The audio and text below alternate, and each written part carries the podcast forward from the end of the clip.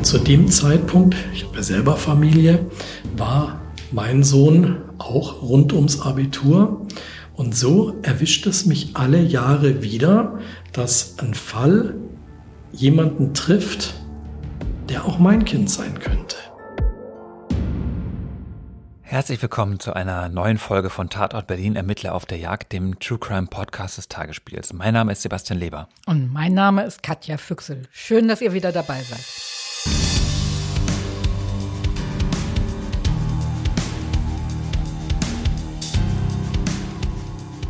Katja, es gibt Neuigkeiten, die unseren Podcast betreffen. Ja, genau. Es wird sich nämlich etwas ändern.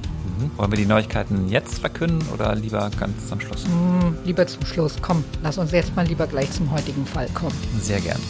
Es ist ja schon der achte Fall. Es ging ziemlich schnell jetzt. Worum geht es diesmal? Heute sprechen wir über Kaira, ein 14 Jahre altes Mädchen, das 2018 von einem Schulkameraden ermordet wird. Denn der Jugendliche wollte wissen, wie es sich anfühlt, einen Menschen zu töten. Aber heute wollen wir gar nicht so viel über die Täter sprechen und über das, was sie treibt und wie sie geworden sind wie sonst. Wir wollen heute mal über die Opfer reden, also über Kaira und vor allen Dingen über Kairas Mutter Karin, dessen Leben an diesem Tag in tausend Stücke zerbrochen ist. Und da wird auch nie wieder irgendetwas gut. Normalerweise stellen wir in unserem Podcast jedes Mal einen Mordermittler vor, der uns vom Fall seines Lebens berichtet. Aber weil heute die Opfer im Mittelpunkt stehen, machen wir eine Ausnahme. Der Mann, den wir diesmal zu Wort kommen lassen wollen, das ist der Strafrechtsexperte Roland Weber der auch ehrenamtlich als Opferbeauftragter des Landes Berlin arbeitet. Katja, magst du uns den mal vorstellen? Sehr gerne. Also in Berliner Justiz- und Polizeikreisen ist Weber wahrscheinlich bekannter als der bunteste Hund. Er ist etwa Mitte 50, stammt aus Stuttgart und arbeitet seit 1999 in Berlin als Anwalt. Also es ist ein ruhiger Typ, hat einen trockenen Humor und ist, was wahrscheinlich für seine Mandanten entscheidend ist, ähm, ein sehr, sehr aufmerksamer Zuhörer. Und nicht nur Kairas Mutter hat mir erzählt, dass er in der Zeit des Strafverfahrens zu so einer Art Freund, zu einem Vertrauten geworden ist. Und er ist das, was man landläufig einen Opferanwalt nennt. Ja, Weber hat sich auf die rechtliche Vertretung von Verletzten und Hinterbliebenen spezialisiert. Was sind denn die Aufgaben eines Opferanwalts? Also erstmal ganz allgemein, ein Opferanwalt ist ein Rechtsanwalt, der die Interessen von Opfern einer Straftat vertritt. Also bei Körperverletzungsdelikten sind es dann die Geschädigten selbst und bei Tötungsdelikten sind es also dann die Hinterbliebenen, also Ehepartner, Kinder, Geschwister. Ein Opferanwalt kann Einsicht in die Akten nehmen und er kann die Opfer auch als Nebenkläger gegen die Täter vertreten. Theoretisch brauchst du gar keinen Anwalt, um als Nebenkläger nach einer schweren Straftat aufzutreten. Aber es ist natürlich absolut empfehlenswert. Also so ein Anwalt weiß ja, wie und wo man Akteneinsicht beantragt. Und wenn es irgendwo hakt, kann der sich also erkundigen bei den Ermittlern, Staatsanwaltschaft, Gericht und so weiter. Also die meisten Mandanten treten dann auch mit ganz konkreten Fragen an Weber heran. Also die wollen zum Beispiel wissen, ob es nach einer Obduktion noch möglich ist, sich am offenen Sarg zu verabschieden oder nicht mehr. Oder andere erteilen ihm einfach nur das Mandat und tauchen dann wieder ab eigentlich. Und es ist so, dass Opfer seit einer Gesetzesänderung Recht auf einen Opferanwalt haben. Also der ist dann für sie kostenlos, ja. Gilt das dann auch, wenn man zum Beispiel beraubt wurde? Ja, es kommt drauf an. Also wenn du bei dem Raub einen ganz erheblichen Gesundheitsschaden, und der kann körperlicher und der kann auch seelischer Art sein, erlitten hast, ja, dann hast du das Recht auf einen kostenlosen Opferanwalt. Aber die Regelung grundsätzlich ist ziemlich kompliziert. Darum lass uns mal ganz grob sagen, du hast gute Chancen, den Anwalt gestellt zu bekommen, wenn du Opfer eines Verbrechen wurdest, also die Tat im Mindestmaß mit Freiheitsstrafe von einem Jahr bedroht ist. Und weshalb hat sich Roland Weber entschieden, selber ein solcher Opferanwalt zu werden? Ja, der hatte ganz früh in seiner Karriere so eine Art Aha-Erlebnis. Und ähm, wir haben darüber auch in seiner Kanzlei gesprochen. Ich wollte ursprünglich Strafverteidiger werden, hatte auch schon im Studium ein Referendariat in der großen Strafverteidigerkanzlei gearbeitet und hatte dann auch als Verteidiger begonnen. Am Anfang waren es natürlich meistens Pflichtverteidigungen und hatte aber da dann beim ersten großen Fall, es war ein Tötungsdelikt, festgestellt, dass ich ein eigentlich meinen Mandanten gar nicht so sympathisch fand. Und Im Zuschauerraum saß eine Frau alleine, die sehr betroffen war und ich mir immer Gedanken gemacht hatte, wer ist das und was ist mit ihr. Dann stellte sich heraus, es war die Schwester der Getöteten und ich kam auch mit ihr ins Gespräch. Und dabei bemerkte ich sehr schnell, dass mir ihre Sorgen und Nöte und ihre Belange sehr viel näher waren als die meines eigenen Mandanten. So hatte ich mich dann hinterfragt und hatte darüber entdeckt, da gibt es ein Feld, was mich persönlich sehr viel mehr bewegt, nämlich die Interessen der Geschädigten und Hinterbliebenen. Und so hatte ich angefangen, mich dafür zu interessieren und mit der Arbeit begonnen.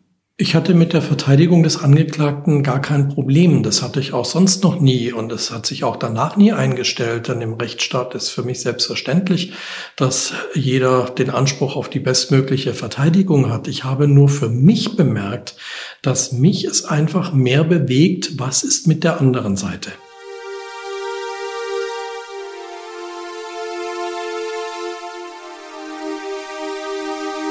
Seit über 20 Jahren arbeitet Roland Weber jetzt inzwischen schon als Opferanwalt. Also er hat in Berlin in etlichen aufsehenerregenden Verfahren dann auch die Nebenklage geführt.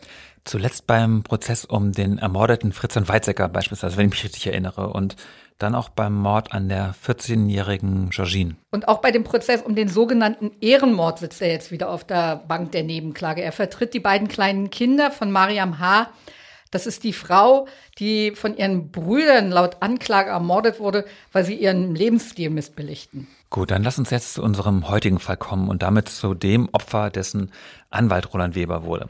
Es ist der 8. März 2018, als Karin G. nach Feierabend um 17.30 Uhr in Alt-Hohenschönhausen nach Hause kommt und sich über diese eigenartige Stille wundert. Im Wohnzimmer findet sie ihre Tochter, die 14-jährige Kaira, Sie liegt in ihrem Blut und hat einen Schal fest über dem Gesicht verknotet.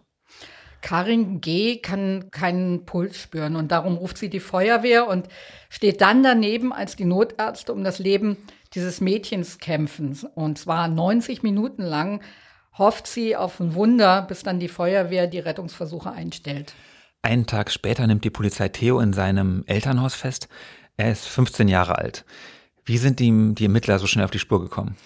Theo hatte sich für diesen Nachmittag mit Kaira verabredet. Also angeblich, um mit ihr Schulaufgaben zu machen. Und ähm, Kaira freute sich sehr auf Theo. Die war so ein bisschen verliebt in ihn und freute sich, dass er vorbeischauen wollte. Und die beiden haben zusammen eine Schule besucht, sie in der achten Klasse, er in der neunten. Kaira schwärmt für Theo. Wenn sie ihrer Mutter von ihm erzählt, dann nennt sie ihn auch einen Bruder. In ihrem Zimmer hängt ein Foto von ihm. Für Theo sind die Schulaufgaben aber nur ein Vorwand. Gegenüber Freunden soll Theo nämlich. Dessen Vornamen wir wie immer geändert haben. Genau, was du nun wirklich zu jeder Folge erzählst. Genau wie den Vornamen des Opfers. Ne? Nein, der stimmt nun dieses Mal wirklich. Okay. Ähm, also Theo soll sich zuvor damit gebrüstet haben, dass er jemanden töten werde. Er packt eine Plastikkopfhaube in seinen Rucksack, Gummihandschuhe und Überzieher für die Schuhe, um am Tatort keine Spuren zu verlassen. Und dann packt er auch noch ein Küchenmesser in seinen Rucksack. 23 Mal sticht er damit auf Kaira ein. Erst in den Hals, dann auf ihren Körper. Drei der Stiche sind tödlich. Dem Jugendlichen wird noch vor der ersten Vernehmung ein Verteidiger zur Seite gestellt.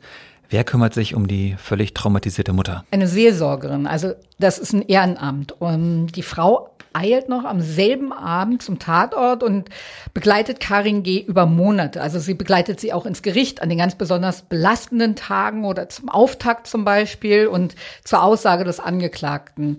Und ein paar Tage nach der Tat kommt dann auch Roland Weber ins Spiel. Ich kann mich noch gut an die ersten Gespräche und Treffen mit der Mutter von Kaira erinnern. Wie so oft werden Termine vereinbart oder ruft jemand an und bittet durchgestellt zu werden. Und ich hatte mich am Telefon, muss ich sagen, mit ihr gleich sehr gut unterhalten können. Es klang wie so oft recht sachlich. Das erlebe ich häufig, dass Hinterbliebene in der ersten Phase reagieren, als ob sie über einen kleinen Blechschaden am Auto sprechen.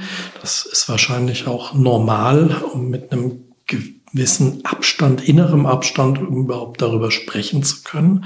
So trat sie an mich heran. Gekommen ist sie wie immer über eine Empfehlung, das hatte sie auch gesagt, aber woher ist für mich regelmäßig unerheblich. Und wir hatten uns dann getroffen, anfänglich auch sogar mit ihren Eltern und hatten die ersten Gespräche geführt. Zu dem Zeitpunkt ging es um die anstehenden Fragen rund um die Beerdigung und ob sie eine eigene Trauerveranstaltung in der Eissporthalle der Tochter machen sollten, ob das überhaupt genehmigt wird, ob man Genehmigungen für sowas braucht. Und, und mit solchen Fragen sind wir in den Fall eingestiegen. In den Folgemonaten zeigte sich dann, dass die Mutter von Kaira in einigen Punkten doch ein anderes Verhalten als viele andere Mandanten an den Tag legten. Meine Mandanten verbindet eigentlich immer das Interesse an der Sachverhaltsaufklärung. Das halte ich auch für menschlich und normal. Es würde mir nicht anders gehen. Die Menschen wollen wissen, warum ist was passiert? Warum hat ein Täter so gehandelt? Was waren seine Motive? Warum das, hat das Ganze stattgefunden?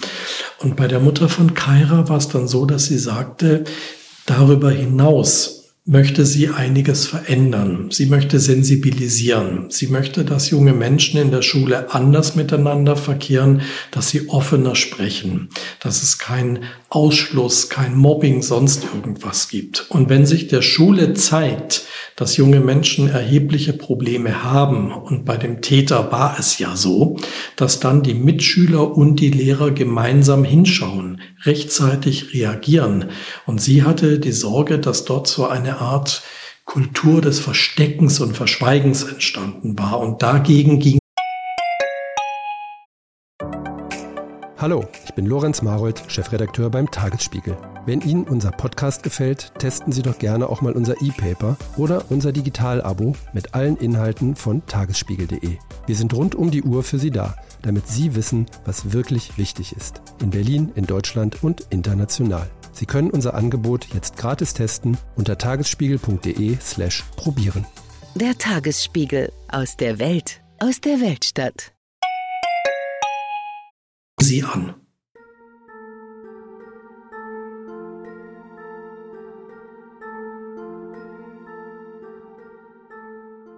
Katja, du hast die Mutter auch selbst getroffen. Erzähl doch mal.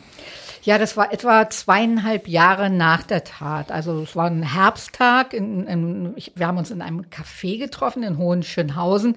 Und in diesem Café kennt fast jeder Kairas Mutter. Also das liegt daran, dass sie auch schon in diesem Café saß, wenn Kaira genau gegenüber in der Eissporthalle trainierte. Das Mädchen war nämlich eine begabte Eisschnellläuferin und hatte auch schon etliche Pokale und Urkunden und ähnliches gewonnen. Beerdigt hat Karin G. ihre Tochter auf dem St. Andreas St. Markus Friedhof, gleich direkt neben der Eissporthalle. Ja, also auch zwei Jahre nach der Tat ist die Mutter zweimal in der Woche am Grab, meist sogar öfter. Ein wenig hat uns Roland Weber, seine Mandantin, ja vorhin schon beschrieben. Ansonsten kann man sagen, Karin G. ist eine Frau Mitte 40 und an dem Tag, als ich sie traf, trug sie Jeans, Sweatshirt und hatte Silberringe an jedem ihrer Finger. Schlank, dunkles Haar. Sie hat ein ziemlich ansteckendes Lachen, aber die Trauer, die ist da, die umgibt sie wie so eine unsichtbare Wand. Man kann die wirklich fast greifen. Aber wie Roland Weber sagt, Frau G. geht eben sehr offensiv damit um. Ja, also sie guckt dir sehr herausfordernd in die Augen, fast spöttisch und stellt dir solche Fragen wie abschließen will ich gar nicht. Mhm. Sie hat bestimmt schon mal diesen sinnlosen Rat gehört, dass auch mal Schluss sein muss, dass das Leben ja irgendwie weitergehen muss, so von wegen, das bringt jetzt die ermordete Tochter auch nicht wieder zurück, wenn sie noch länger. Ja, also Karin G. kann überhaupt nicht mehr zählen, wie oft sie diesen Rat gehört hat von Freunden. Also, und sie hat mir sehr eindringlich erzählt, wie dieser Mord an ihrer Tochter sie also zu einer Fremden gemacht hat. Also zu einer Fremden im eigenen Land, in der eigenen Stadt. Also sie sagt, meine Sicht auf die Welt und die Dinge, die hat sich an diesem Tag total verändert. Alltag, Geld, das eigene Leben, alles hat für sie an Wert verloren. Was sagt sie über Theo, also den Jugendlichen, der ihre Tochter ermordet hat? Also sie behauptet zumindest, dass sie nichts für ihn fühlt. Gar nichts.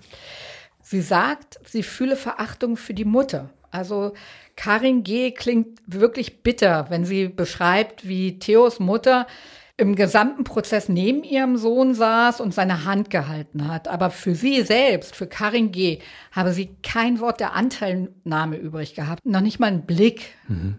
In deren Haut möchte man ja auch nicht stecken. Ne? Nee, auch für ihre Familie ist das ja eine absolute Katastrophe. Also Karin G. findet aber, dass die Mutter für ihren Sohn und somit auch für seine Taten verantwortlich ist. Und sie sagt, das Kind wurde ja nicht so geboren. In der Schule gilt Theo als etwas sonderbar, er ist aber nie als Schläger aufgefallen. Er ist Sohn einer Erzieherin, die sich zu Hause jede Form aggressiven Verhalten verbittet. In den Monaten vor der Tat soll Theo, so haben es Freunde berichtet, ständig vom Joker geredet haben, also dem bösen Erzfeind von Batman. Joker ist gewissermaßen sein Idol. Also Theo schaut Filme mit Joker, er trägt T-Shirts mit Joker-Aufdruck und fragt sich, wie es wohl wäre, jemand zu töten. Zwei seiner Freundinnen gegenüber hat er sogar angekündigt, dass er an diesem Nachmittag Kaira töten wolle. Er habe Kaira auserwählt, weil er bei ihr mit keinem Argwohn rechnen müsse, wenn er anbietet, ihr bei den Hausarbeiten zu helfen.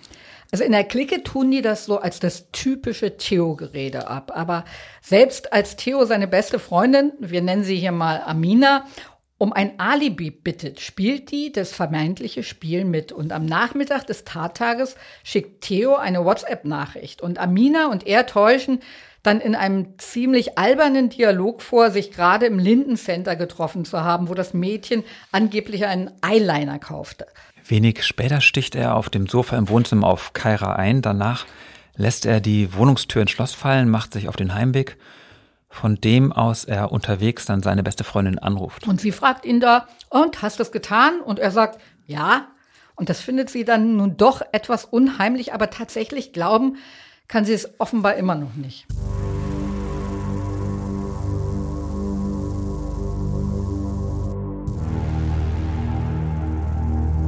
Okay, aber sie sagt jedenfalls nicht der Polizei. Also wie kommt die Polizei dann auf Theo? Na, die Mutter wusste ja, dass Kaira ihn am Nachmittag erwartet hatte. Und sie hatte sogar noch ein paar Minuten vor seiner Ankunft mit ihrer Tochter telefoniert.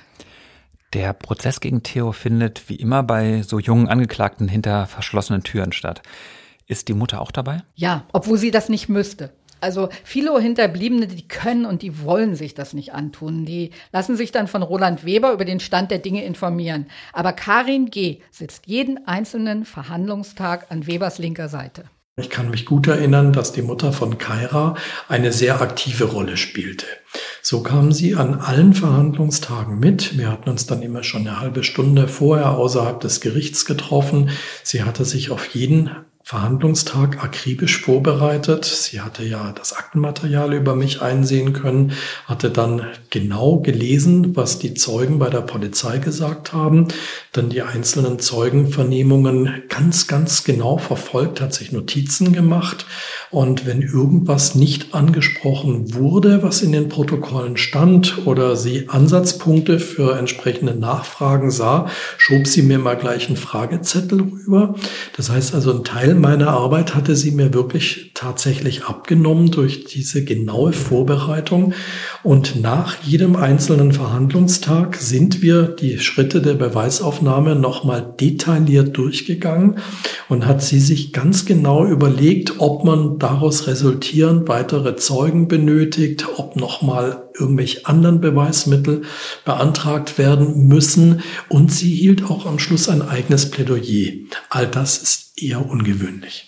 Theo gesteht die Stiche bereits in seiner ersten Vernehmung. Er sagt aber den Ermittlern, Kaira habe das gewollt. Ja, er behauptet, dass Kaira von Suizidgedanken gequält worden sei und sie habe auch unter der herrischen Art ihrer Mutter gelitten. In der Verhandlung gibt er dann an, der Auslöser sei ein Streit um ihr Handy gewesen. Ums Handy mit 23 Stichen.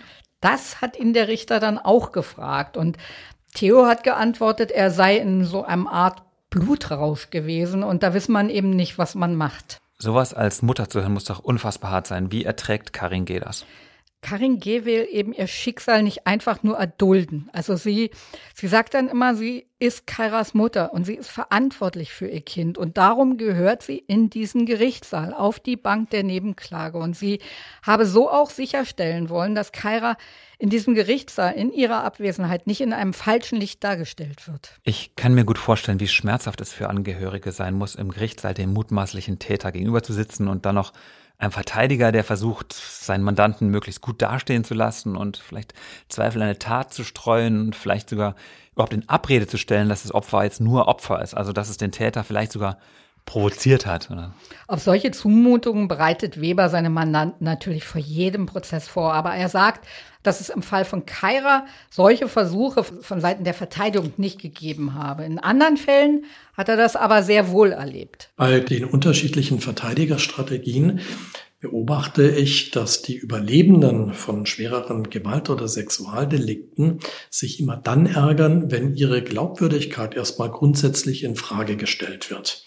Und dann ärgern sich natürlich gerade bei Sexualdelikte die Menschen, meistens sind es ja Frauen oder Mädchen, wenn ihnen das Vorleben zum Vorwurf gemacht wird, dass letztendlich auch heute noch im Jahre 2022 immer wieder Kollegen und Kolleginnen gibt, die sich dann intensivst nach dem Vorleben erkundigen und daraus etwas konstruieren wollen, was dann für den Angeklagten günstig ist. Letztendlich läuft es immer wieder darauf hinaus, so, das hat die Frau doch so wollen. Oder bei den Gewaltdelikten hätte der junge Mann nicht dies und das gemacht, dann wäre es erst gar nicht dazu gekommen. Und das ärgert meine Mandanten meistens sehr, weil die sagen, genau das stimmt nicht, das ist eine billige Ausrede, um da einen Versuch zu starten, sich aus der eigenen Verantwortung stehlen zu können. Es gibt aber natürlich auch Fälle, in denen Verteidiger sehr berechtigt genau hingucken wollen und herausarbeiten, dass eben doch nicht immer alles schwarz-weiß ist. Und auch das kann für Angehörige extrem schmerzhaft sein. Bei den Tötungsdelikten bemerke ich, dass es für die Hinterbliebenen immer besonders bitter ist, wenn die dunkleren Seiten des Verstorbenen oder der Verstorbenen angesprochen werden. Und man muss ja schon sagen, ich habe auch immer wieder mit Fällen zu tun, bei denen die Geschädigten durchaus in BTM-Delikte und sonst was involviert waren. Und das wird dann seitens der Hinterbliebenen nicht so gerne angesprochen. Ich kann das nachvollziehen. Über Verstorbene soll man ja nichts Schlechtes sagen. Nun ist es aber die Aufgabe eines Spurgerichts, einer Spurgerichtskammer, den Sachverhalt ja möglichst umfassend und objektiv aufzuklären. Sie müssen ja dann sehen, wie ist die persönliche Schuld des Angeklagten. Und so fragen auch immer wieder Verteidiger nach diesen Dingen, die dann für die Angehörigen oftmals schwer zu ertragen sind, denn nicht selten werden auch Seiten angesprochen, die ihnen zuvor gar nicht bekannt waren. Die wussten es schlichtweg nicht. Um die Sache mal auf den Punkt zu bringen. Ich hatte mal Eltern vertreten, deren Sohn von einem Drogendealer umgebracht wurde. Die Eltern waren bis zum Zeitpunkt des Todes und auch noch fast bis in die Gerichtsverhandlung hinein zutiefst davon überzeugt, dass ihr verstorbener Sohn ein überaus erfolgreicher Aktienmakler und beziehungsweise ähm, Aktienhändler war, der hatte denen dort sowas erzählt, er würde ähm, mit Aktien handeln, er wäre mit Wertpapierhandel reich geworden. Und nach dem Tod kam raus, er war ein großer Dealer oder zumindest ein Dealer in nennenswertem Umfang und hatte sich im Streit, hatte ihn ein anderer Dealer getötet. Für die Eltern ist dort die Welt doppelt zusammengebrochen. Das ist problematisch.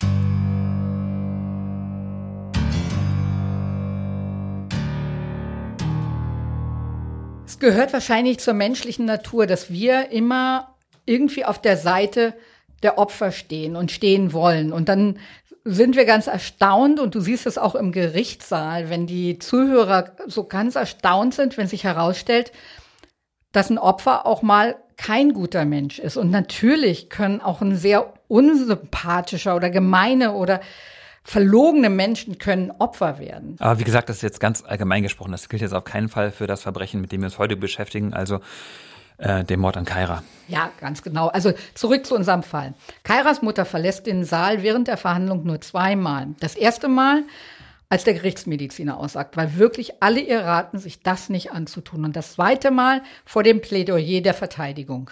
Deshalb hat sie auch nicht gehört, wie Theo in seinem Schlusswort sagt, dass er Kairas Mutter gern früher kennengelernt hätte und ihr irgendwann eine Erklärung geben wolle. Ja, das klingt irgendwie mysteriös. Also Karin G. sagt, für sie habe das eher nach einer Drohung als nach Reue geklungen. Mhm. Was denkst du? Also ich glaube nicht, dass das als Drohung gemeint war, aber es wäre auch ein bisschen viel verlangt von Karin G.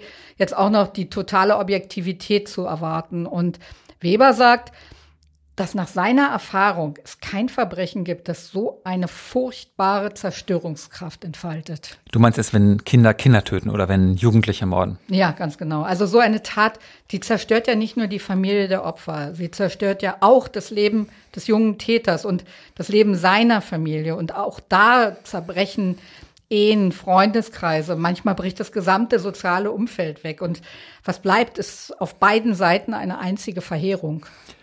Wie geht Weber mit der Sinnlosigkeit solcher Taten um?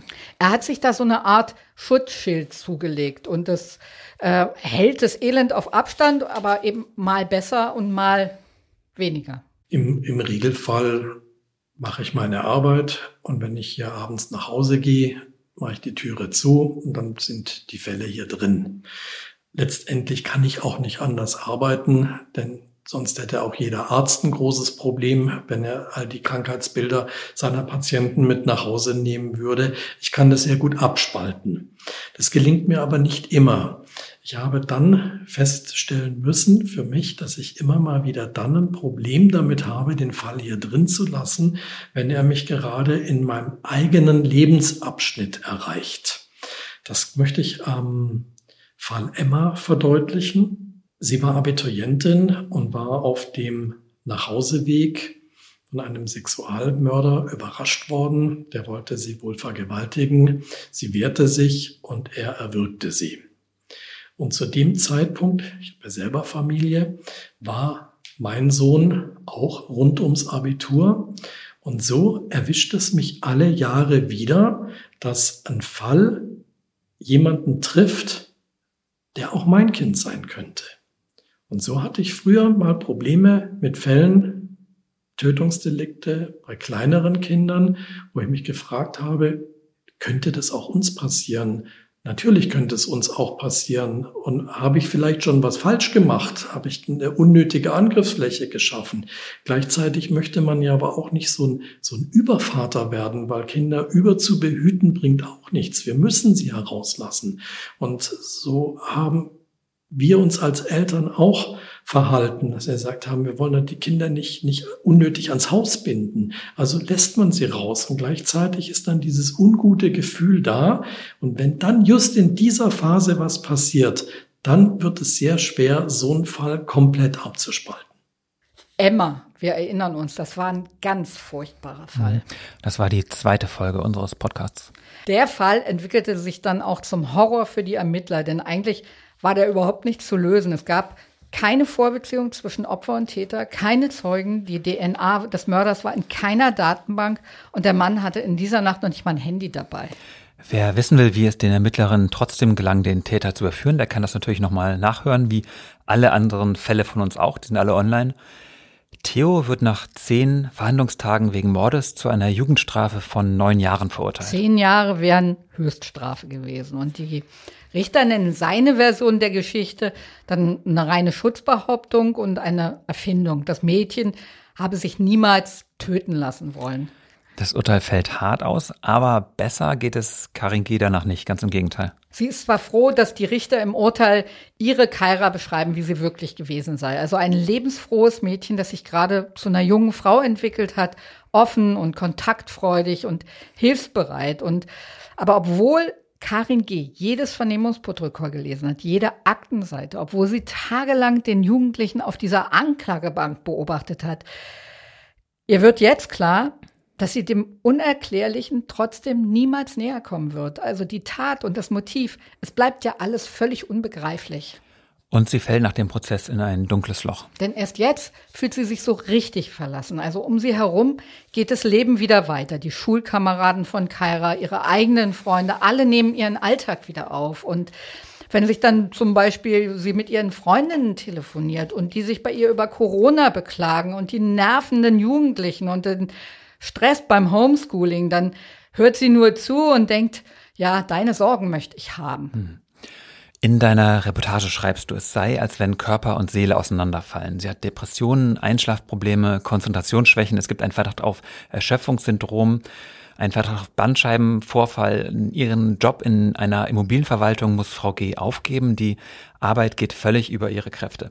Als es ihr Gesundheitszustand zulässt, schult sie um, macht eine Ausbildung zur Kauffrau für Büromanagement. Vom deutschen Staat fühlt sich Karin G. in dieser Phase völlig alleingelassen. Also sie sagt, um die Hinterbliebenen kümmert sich keine Sau. Alles habe sie sich erkämpfen müssen. Die Opferrente von 205 Euro im Monat, die Therapie, die Umschulung. Diesen Vorwurf hört man ja öfters. Also den Tätern wird alles in den Hintern geschoben während die Hinterbliebenen allein gelassen werden. Was den Opferschutz im Strafverfahren betrifft, da hat der Gesetzgeber, das muss man wirklich sagen, in den letzten Jahren schon einiges verbessert. Aber diese Klage seiner Mandanten, die hört Weber immer wieder. Ich kann diese Sichtweise der Hinterbliebenen natürlich verstehen.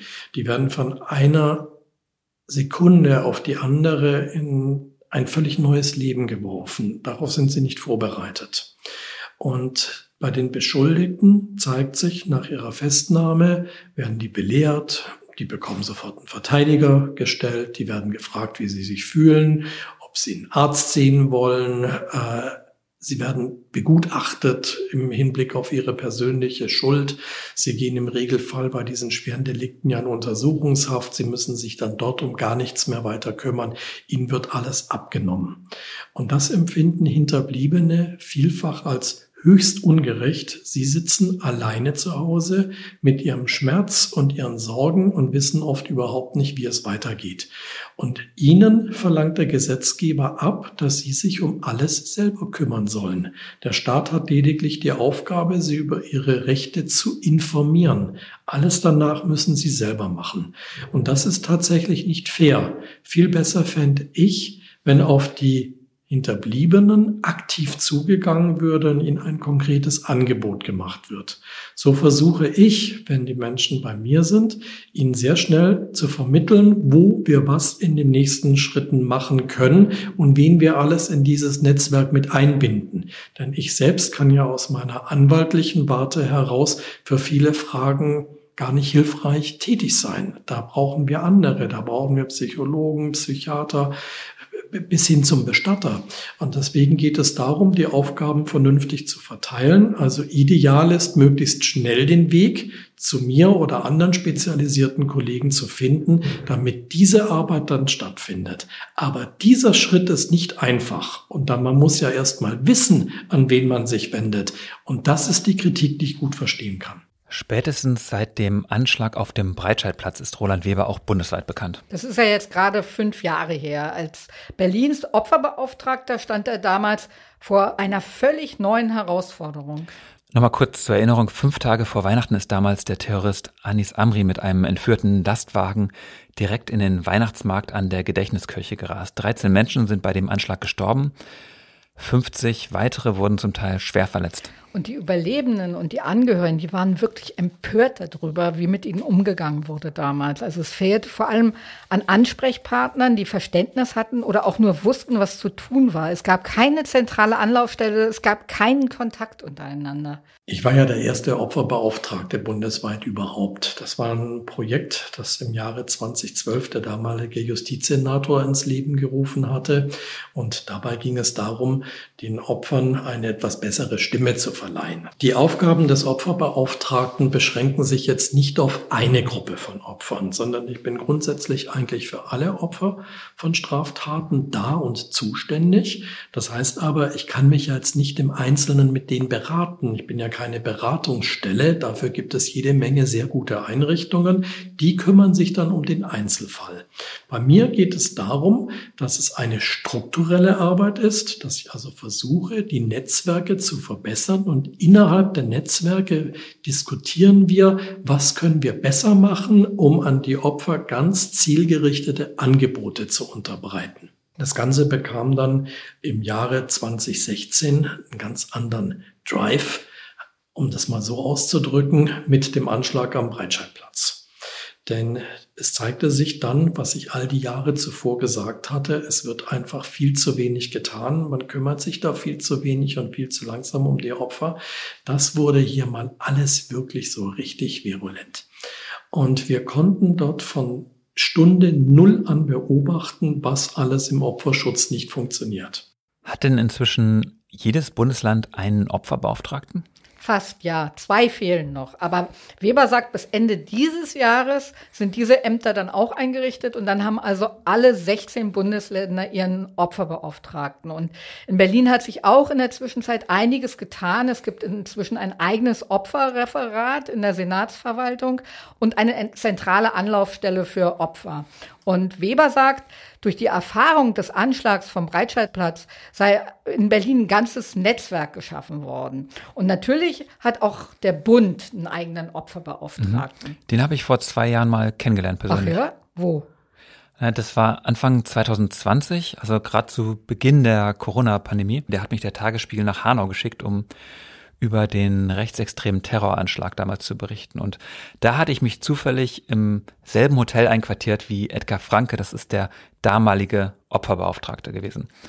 Das war direkt gegenüber von einem der Tatorte, glaube ich. Und was hat er erzählt? Herr Franke hatte erstmal ganz andere Probleme als die, über die wir jetzt eben gesprochen haben. Also der war gekommen, um den Angehörigen zuzuhören und ihre Interessen zu vertreten und Soforthilfe zu organisieren und so. Und er musste auch aufpassen, dass er niemanden bedrängt. Also der wollte unbedingt den Eindruck vermeiden, dass hier jetzt ein Politiker kommt, der sich auf Kosten der Opfer profilieren will. So. Und was hat er dann? Also wie, wie geht man dann mit so einer Situation um? Also er hat mir gesagt, das Wichtigste in seinem Job sei in so einer akuten Situation, dass er sich selbst zurücknehmen kann. Deswegen hat er zum Beispiel in der Turnhalle, die kurzfristig zum Informationszentrum umgewandelt worden war, äh, da Flyer ausgelegt. Und da stand dann seine Telefonnummer drauf. Und damit die Angehörigen wussten, der Opferbeauftragte ist jetzt in der Stadt und ist bereit zu helfen, wenn sie es wünschen. Also ich finde, das ist ein total gutes Beispiel, in dem man genau sieht, was das für ein schmaler Grad ist. Also du es wird einem auch niemals gelingen, es wirklich jedem Opfer und jedem Hinterbliebenen recht machen zu können. Also die einen wollen ganz eng an die Hand genommen werden und die anderen fürchten, bedrängt zu werden. Hallo, ich bin Anke Mürre, stellvertretende Chefredakteurin beim Tagesspiegel. Vielen Dank, dass ihr unseren Podcast hört. Wenn er euch gefällt, dann probiert doch auch mal unsere digitale Zeitung aus. Als E-Paper oder Digitalabo auf tagesspiegel.de. Hier bekommt ihr täglich einen guten und verlässlichen Überblick über alles, was für euch wichtig ist. Aus Berlin, Deutschland und der Welt. Jetzt einfach gratis testen unter tagesspiegel.de slash probieren. Wir freuen uns auf euch. Der Tagesspiegel aus der Welt, aus der Weltstadt.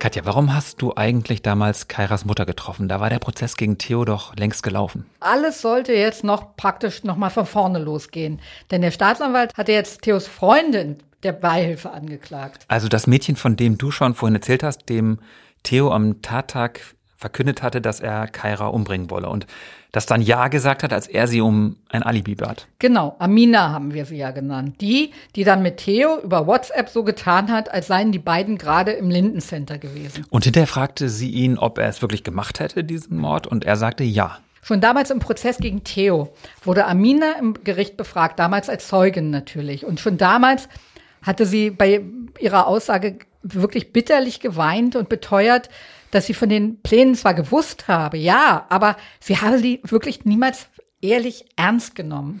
Und die Staatsanwaltschaft glaubt ihr das nicht. Deswegen der Prozess gegen sie. Äh, wie verläuft der? Also allein durch die Zeit, die vom, von der Tat bis zum Auftakt vergeht, gerät der Prozess zur Farce. Also erst wollte die Anklage abwarten, verständlicherweise, bis das Urteil gegen Theo rechtskräftig wird. Aber dann kam auch noch Corona dazwischen und ähm, im vergangenen Jahr glückte dann der dritte Anlauf endlich und auch dieser Prozess fand hinter geschlossenen Türen stand und endete dann mit Freispruch. Hm. Hat Weber das Gefühl, diesen zweiten Prozess verloren zu haben? Nein, und er versteht sich aber auch nicht als Feind der Verteidigung. Obwohl die die Ermittlungen hinterfragen, wo immer sie können. Hinterfragen müssen. Das ist ihr Job. Verteidiger sind die einzige Partei im Saal. Und gute Verteidiger, die müssen sich auch verstehen als Kontrahenten von Polizei, Gericht und Staatsanwaltschaft. Mhm, aber sie verteidigen auch nicht die Tat, sondern sie verteidigen den Menschen, der hinter der Tat steckt und versuchen, dessen Interessen wahrzunehmen. Richtig. Polizistinnen und Staatsanwältinnen, die sind nicht immer objektiv und un völlig unbeeinflusst in ihren Ermittlungen. Und auch Weber sagt, im Rechtsstaat braucht es Verteidiger, um zu hinterfragen, ob die Beweise und die Indizien, die da vorgebracht werden, auch wirklich zutreffend sind.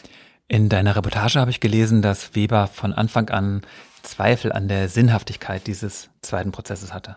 Wenn es überhaupt Sinn gemacht hätte, dann, wie es ja auch der Erziehungsgedanke im Jugendstrafrecht vorsieht, direkt nach der Tat. Um den Jugendlichen klarzumachen, ey, ihr habt euch durch euer Schweigen mitschuldig gemacht am Tod von Kaira. Als du Kairas Mutter getroffen hast, da lebte sie noch immer in der Wohnung, in der Theo ihre Tochter erstochen hat. Und das tut sie auch bis heute immer noch. Also sie lebt da jetzt mit Rocky, einem Kater, und Karin G. bezeichnet diesen als ihren Therapiekater, damit sie nicht ganz alleine ist. Und Kaira hatte damals einen Hund, der musste aber nach der Tat eingeschläfert werden. Also er war dabei, als Kaira starb und fraß danach nicht mehr und trank nicht mehr und jaulte, wenn er auf den Arm genommen werden sollte. Aber der Hund war auch schon 16 Jahre alt.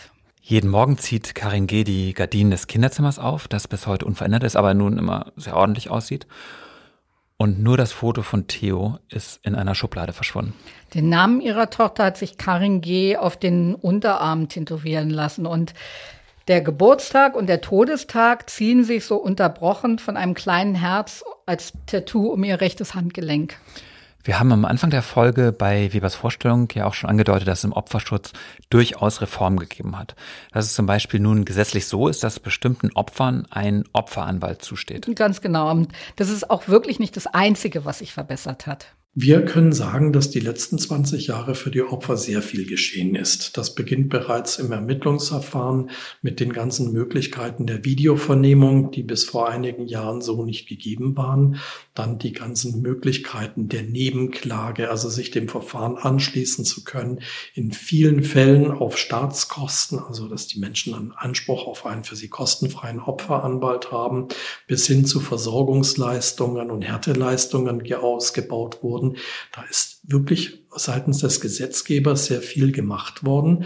In der Praxis zeigt sich, dass es an der Umsetzung hapert. Okay, und was sind die Baustellen? Wo gibt es noch Reformbedarf? Also wo muss sich der Opferschutz in Zukunft noch verbessern?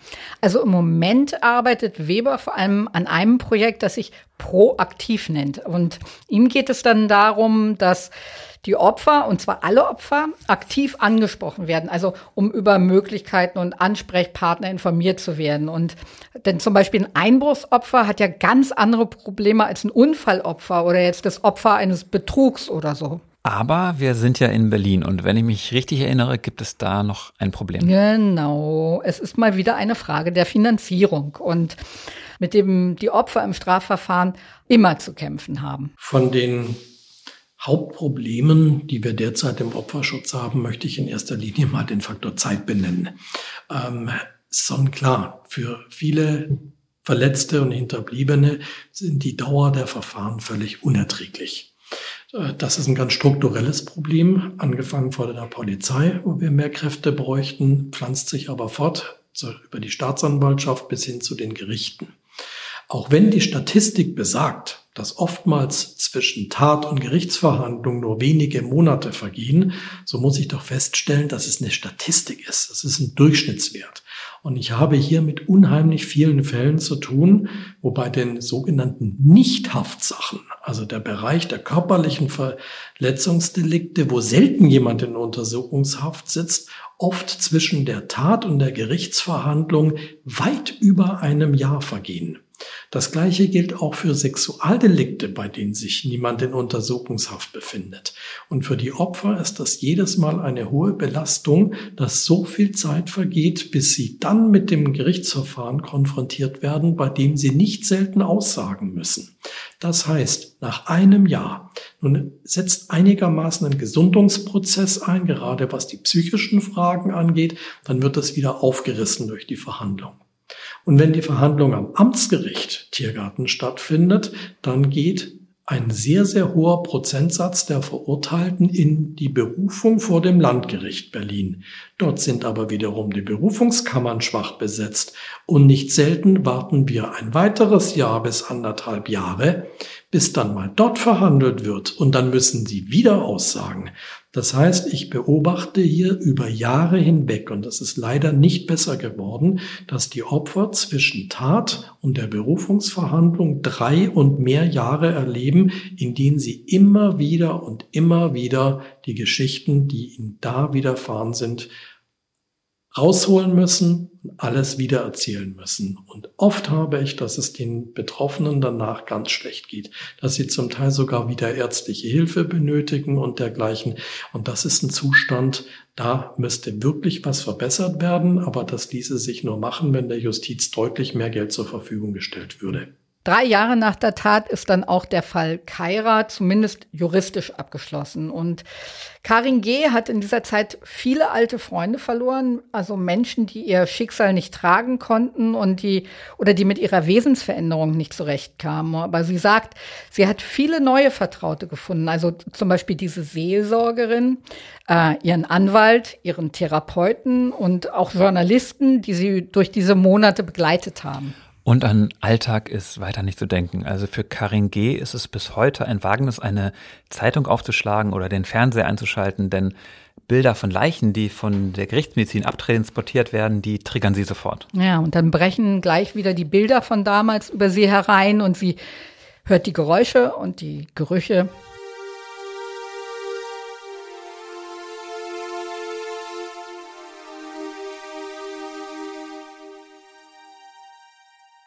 Puh, das soll es dann jetzt gewesen sein mit unserer Sonderfolge Tatort Berlin. Danke, Katja, dass du uns diesen Perspektivwechsel möglich gemacht hast, dass wir uns mal auf die Opfer konzentriert haben, die Überlebenden und die Hinterbliebenen.